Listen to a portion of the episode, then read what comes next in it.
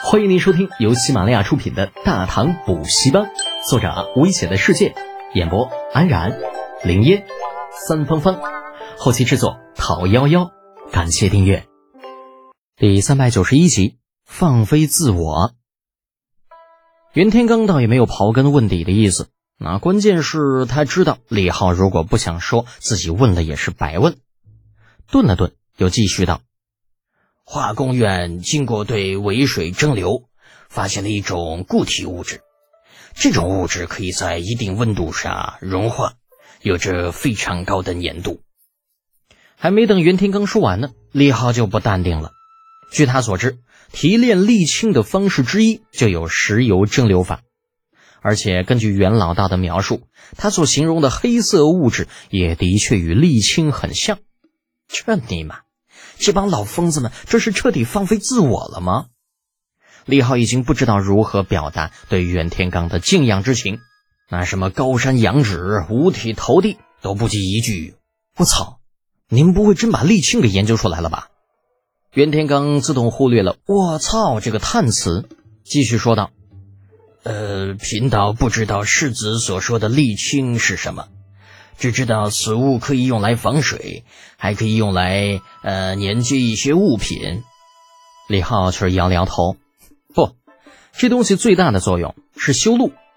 他这样说并不是没有道理，毕竟大唐高级一点的房子基本上都是以瓦为顶，百姓的房子则大多以茅草为顶。这家伙要是往上倒沥青，那万一烧着了怎么办呢？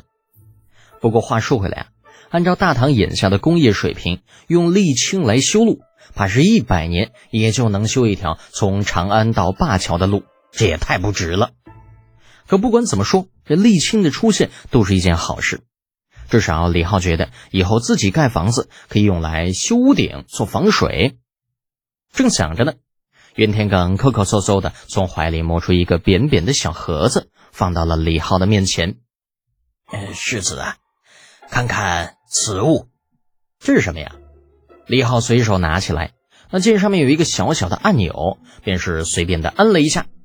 下一刻，扁扁的小盒子啪的一下弹开了，一道耀眼的光芒闪过，李浩整个人一下子僵住了。李雪燕好奇的探头过来，一看之下，也是发出了一声惊呼：“啊，这这是镜子！”敢给老道喂狗粮，且看老夫如何报复你们！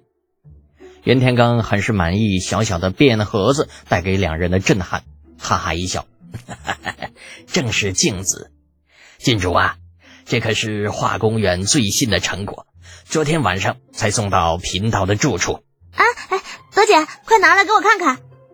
李雪燕就算再矜持，在纤毫可见的镜子面前，也是无法再继续保持淡定。劈手将李浩手中那扁盒子抢了过来，放在眼前打量着。但见得小小盒子打开的盖子上面，倒映出了一张绝美的容颜。微微偏头，镜中人亦是随之而动。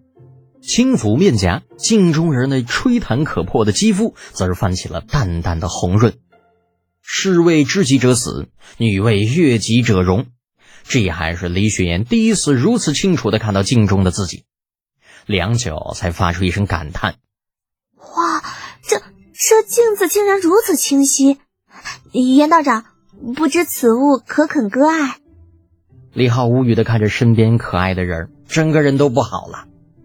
倒不是因为李雪燕对镜子的痴迷，而是恼火自己竟然没有想到如此简单的发财神物。那玻璃都已经被研究出来好久了，玻璃杯、玻璃窗、望远镜。已经卖的满世界都是了，唯独镜子这东西没有被搞出来，那想想还真是蠢不可及呀。叹了口气，李浩朝李雪岩笑了笑：“你若是喜欢，就收起来。什么割不割爱的，不就是一块玻璃，再喷上一点水银吗？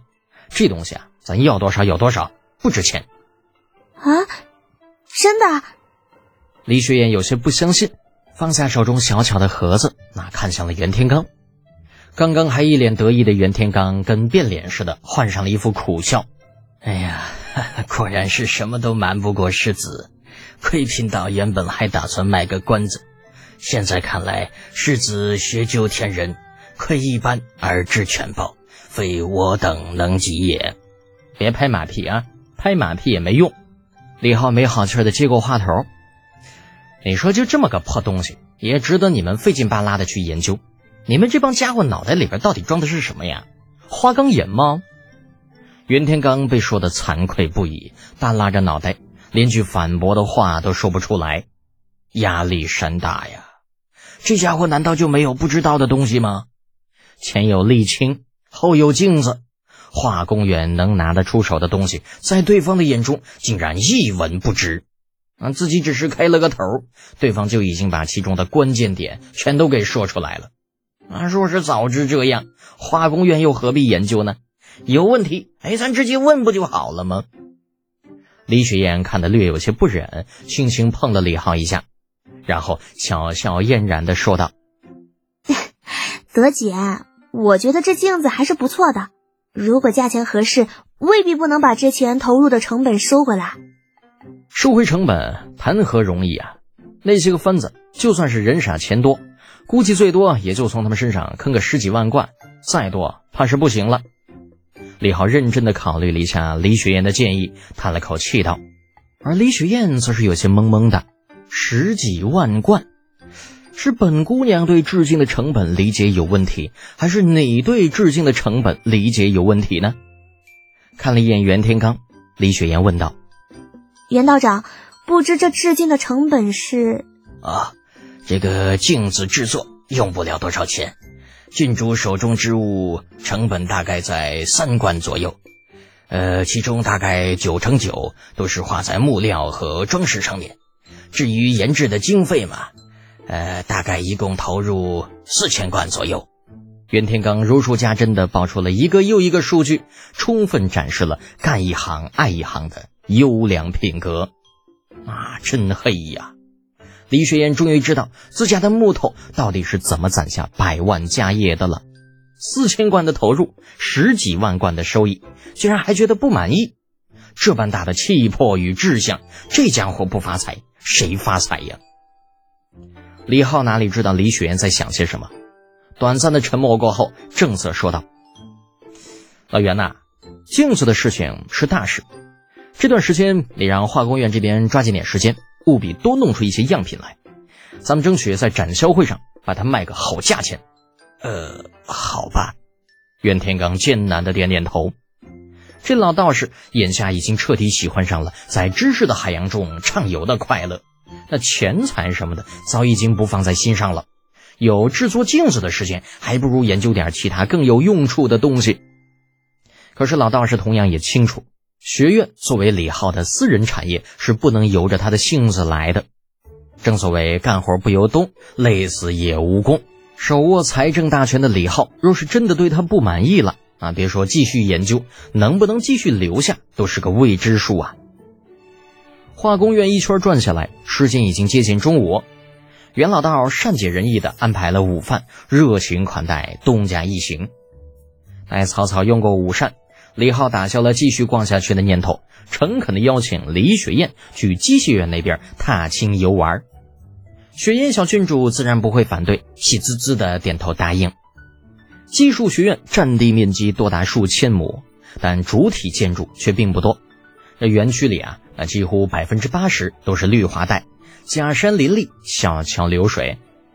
纵然正月里天气还未彻底回暖，但景致却并不差。当然了，最主要的原因是这里很安静，就算逛上一天，也不会遇到一个不相干的人，简直就是谈情说爱的天堂。